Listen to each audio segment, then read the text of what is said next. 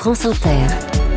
Léa Salamé, Nicolas Demorand, le 7-10. Débat ce matin sur l'hypothèse Trump et peut-être l'élection la plus importante de l'année 2024. Le coup d'envoi de la présidentielle américaine a été donné ce début de semaine avec le caucus de l'Iowa et comme on s'y attendait, Trump a plié la première manche cette nuit en arrivant largement en tête. La route est encore longue évidemment jusqu'au 5 novembre, date de l'élection, mais il y a chez une partie des Américains un désir de Trump dont on va parler euh, tout de suite avec Christine Ockrent, journaliste, productrice de l'émission Affaires étrangères sur France Culture, et avec Thomas Piketty, économiste, directeur d'études à l'école des hautes études en sciences sociales et professeur à l'école d'économie de Paris. Bonjour à tous les deux. Bonjour. Merci Bonjour d'être là. Merci.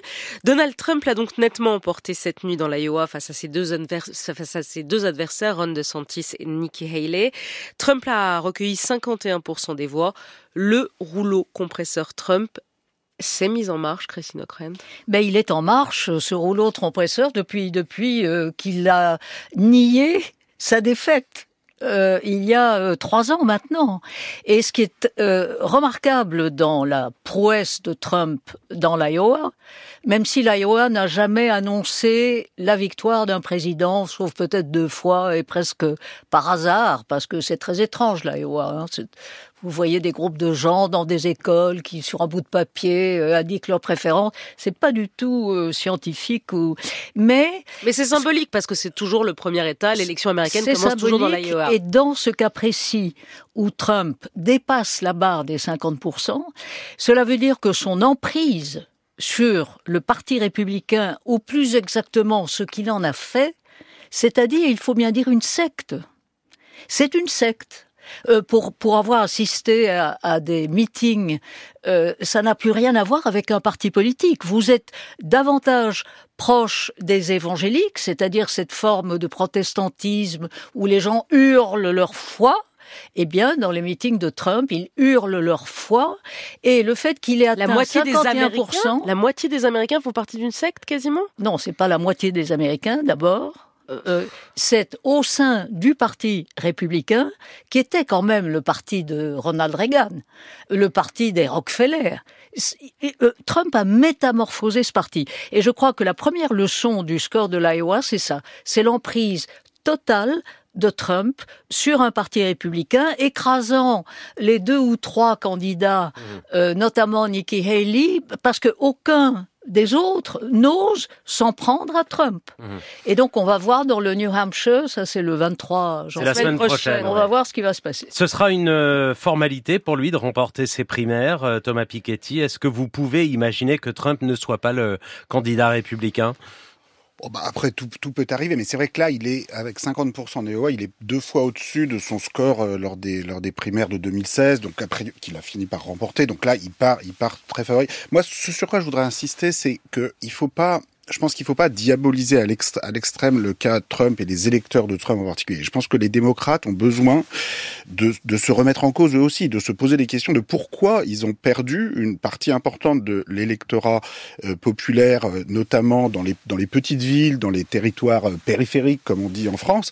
Et il y, a des, points communs d'ailleurs par, certains côtés avec la situation française. Et de la même façon qu'on peut pas juste diaboliser les, électeurs RN, il faut essayer de s'interroger sur le sentiment d'abandon économique. Et alors Trump a réussi euh, déjà dans la campagne de, de, de, 2016 face à Hillary Clinton, à se présenter finalement aux yeux d'électeurs notamment très touchés par la désindustrialisation, la concurrence commerciale internationale. Il a réussi à se présenter comme un meilleur défenseur par rapport à un parti démocrate qu'il a tenté de, de, caricaturer comme un parti des grandes villes, des élites. Et, et de fait, je veux vraiment dire que au-delà du cas de Trump, si on regarde sur long terme, vous savez, moi j'aime bien regarder l'évolution des structures des électorats, qui votent pour qui, parce que ça nous révèle toujours des choses. Il y a quelque chose quand même de très frappant, c'est que les, les, les, les, endroits les plus riches d'Amérique et les électeurs les plus aisés, historiquement, votaient pour le parti républicain jusqu'aux années 80-90 de façon massive. Par exemple, à l'époque de Reagan, les, tous les endroits les plus riches aux États-Unis votaient pour les baisses d'impôts de, de Reagan. Depuis le début des années 2000, vous avez une transformation graduelle où finalement les, plus aisés passent graduellement au Parti démocrate et pour la première fois en 2016-2020, donc les deux dernières présidentielles, vous prenez tous les, les quartiers, les bureaux de vote les plus les, les plus riches des États-Unis, ont voté davantage démocrates que républicains. Et donc la caricature que les républicains donnent des démocrates comme le parti des élites des grandes villes, bah en fait elle est correspond, pas si- elle est pas si fausse que ça, réalité. c'est ça ce que Et vous donc- dites. Non, bah elle est oui, réelle. et, et donc il faut, oui, mais il faut se poser la question parce que cette transformation, elle a commencé bien avant Trump. Donc si vous voulez, les personnes dans tout ça sont importantes, mais il faut aussi essayer de regarder. Pour moi, l'explication Ouais. de fond, c'est quand même que les partis démo- le parti démocrate a tourné le dos aussi aux politiques de redistribution euh, sociale qui étaient celles du parti démocrate depuis le New Deal de Roosevelt jusqu'à Kennedy, Johnson, jusqu'aux années. pardon, Christine bah, va- répondre. mais- Allons-y, allons-y. Mais, mais, mais Biden, pour le coup, euh, on connaît la grande phrase de, de Clinton, It's the economy stupid, qui dit que, c'est- en gros, c'est l'économie qui fait l'élection. Biden, pour le coup, Alors, a a fait le grand milliards. plan d'investissement. Il a mis des milliards On sur la table. Je vais on donner la parole à Christine On va en parler, Mais ce que je veux dire, c'est qu'il a, si il a simple. fait du bien aux, classes moyennes et, et on le voit pas dans les, dans les avec une hausse, enfin je vais pas me hasarder face à bah, Thomas Piketty sur le terrain de l'économie, mais enfin Biden a très bien compris qu'il fallait que le Parti démocrate, devenu un parti des grandes villes et des élites, en tout cas en termes de Et- et niveau aussi des plus d'éducation, pauvres des grandes villes. hein. D'ailleurs, c'est les deux côtés des grandes mais villes. en hein. tout cas les grandes villes. Et euh, c'est très important dans la manière dont le système électoral américain fonctionne, parce que pour des raisons historiques, les États ruraux, avec moins de population, ont, au Sénat en tout cas, le même poids que les États très peuplés. Mais pour en revenir à Biden, il avait tellement bien compris cette nécessité de reconquérir la classe moyenne blanche se sentant abandonnée dans les zones de désindustrialisation qu'il a lancé cet énorme programme d'investissement qui d'ailleurs à nous autres euh, Européens coûte très cher parce que c'est du protectionnisme sans aucun À tous les étages. Mais euh, le Parti démocrate continue de souffrir de son extrême éparpillement idéologique entre une aile gauche euh, de plus en plus radicale et au fond un, centre assez mou, euh, un parti d'experts, un parti de think tankers, euh, etc.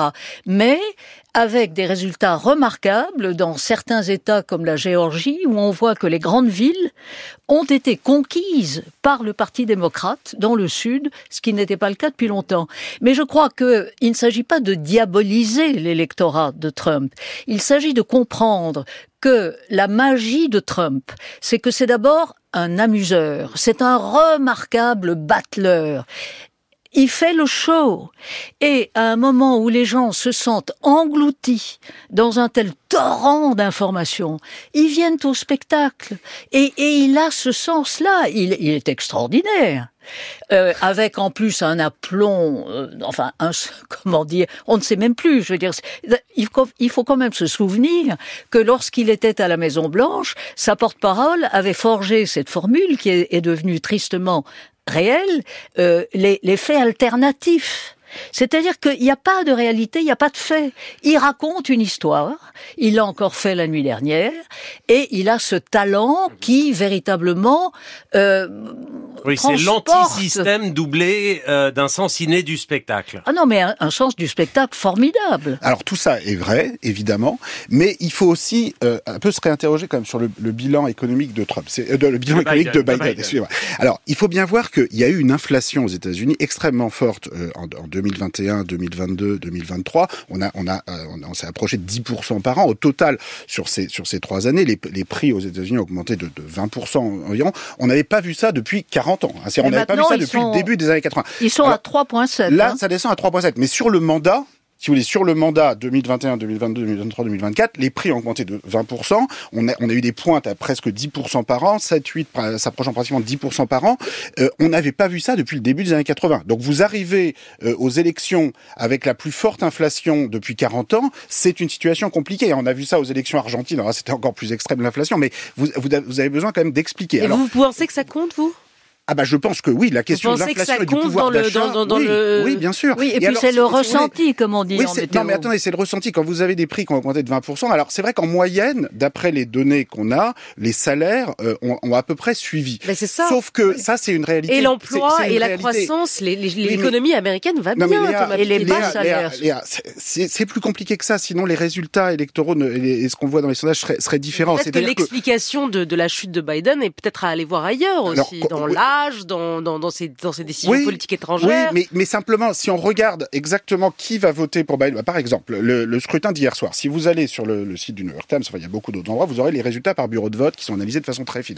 Et vous verrez que Trump fait par exemple un bien meilleur score euh, dans les endroits de, de l'Iowa avec les revenus les plus faibles, avec les, les pertes d'emplois les plus importantes, alors que Nikki Haley et Ron DeSantis sont pratiquement à jeu égal avec lui. C'est-à-dire concrètement, il est à 51% en moyenne, mais vous, vous, verrez que dans les bureaux de vote les plus pauvres, il monte à 65-70, il est à 35 dans les plus riches. Alors il n'y a pas d'endroit très très riche dans l'Iowa de toute façon. Ah non, mais, vraiment... mais si, oui, mais si vous graduez à l'intérieur de l'Iowa, vous avez un, un effet qui est très clair. Donc après, il faut il faut essayer d'expliquer. Et donc à nouveau sur la question de l'inflation et du pouvoir d'achat. Vous savez le plan de réindustrialisation euh, de de, de Trump. Quand on de, de Biden, décidément, décidément oui, de, de Biden. Oui, excusez-moi. Quand on quand on quand on le regarde d'Europe, on a tendance à dire ah c'est formidable, quel volontarisme politique. En fait, en pratique, ce sont beaucoup des subventions euh, à l'accumulation de, de, capital privé par des, des grandes entreprises états-uniennes qui sont subventionnées par le contribuable, sans que vous financiez ces dépenses. Et ça contribue finalement aussi à l'inflation. Donc, vu du point de vue euh, d'électeurs états-uniens euh, euh, plutôt en bas ou au milieu, milieu bas de l'échelle, ce plan-là, ils en voient pas forcément les retombées pour l'instant. Donc, si vous voulez, il y a, une certaine injustice dans, dans, la façon dont est jugé Biden. Hein. Je ne vais pas dire que tout ça est parfaitement justifié, mais il faut quand même aussi s'interroger sur les limites de ce qui a été fait. Et pour moi, une des grandes limites, c'est que la sortie de la pandémie et le plan de réindustrialisation ont été quand même financés à crédit, c'est-à-dire qu'au lieu de mettre à contribution, enfin, ça, au lieu de mettre, oui, mais au lieu de mettre à contribution les franges les plus aisées des États-Unis, qui maintenant euh, financent le Parti démocrate et votent pour le Parti démocrate, on fait ça, on le fait, on le fait financer par l'inflation, ce qui retombe aussi sur les plus modestes. Donc là, il y a quand même une vraie, une vraie question par rapport à la stratégie. La question économique. de, de l'âge de Joe Biden, Christine O'Krent, euh, n'est-elle pas plus prosaïquement euh, le plus gros handicap pour les démocrates aujourd'hui? Bien évidemment, et, et, et l'image est cruelle. Et, et la, toute la, la, la propagande de la machine républicaine consiste, avec les ressources de l'intelligence artificielle, à fabriquer des clips de campagne qui sont effrayants parce qu'évidemment, ils font tomber Biden trois fois d'un escalier quand il essaye de monter dans l'avion. Ils euh, le font bredouiller encore plus qu'il ne le fait depuis toujours. Biden a toujours bredouillé, mais il est un fait que euh, son, son grand âge est un désavantage et ressenti comme tel, évidemment, euh, par euh, son propre euh, entourage. Euh, Trump n'a jamais que trois ans de moins, mais à force de, oui, mais de la boire du injuste. Coca et de bouffer Ouais. des, des McDo, euh, manifestement, ça, ça lui réussit. Euh, cela étant dit, euh, le problème de Biden est aggravé aussi par le choix d'une vice-présidente, euh, certes femme, certes noire et indienne, donc c'est évidemment beaucoup d'atouts dans une société devenue obnubilée par l'identité euh, et en particulier l'identité raciale. Mais euh, le moins que l'on puisse dire, c'est qu'elle ne conquiert pas les foules et elle n'a aucun talent, elle n'a pas d'empathie, etc. Ça a été un Et- raté. et donc, Kamala lui, Harris. lui a pas laissé beaucoup de place non plus. Ouais, hein. mais enfin, non, et pas surtout, il lui a hein. confié euh, le problème de, de l'immigration et de la frontière mexicaine, ce qui il- était franchement là, il y a quand même une responsabilité de Biden Enfin, et ça, de ne pas l'avoir du tout laissé monter. comme ça. euh, Le- et Biden est bien placé pour avoir été lui-même vice-président. Il sait que c'est le pire job dans le système oui. Américain. vu son Enfin, elle a- âge, il elle aurait a- dû elle a prévoir pas brillé, la hein. suite aussi. Elle n'a pas brillé. Elle n'a pas brillé et donc là, leur système politique est coincé parce qu'aucun candidat démocrate ne peut se présenter contre le président en exercice, sauf à lui couper les ailes complètement, et moins aussi contre une femme noire, euh, etc., euh, vice-présidente. Eh ben, on vous réinvite pour Ah en oui. parler parce qu'on va en parler pendant neuf mois. Allez, Merci. c'est bien simple.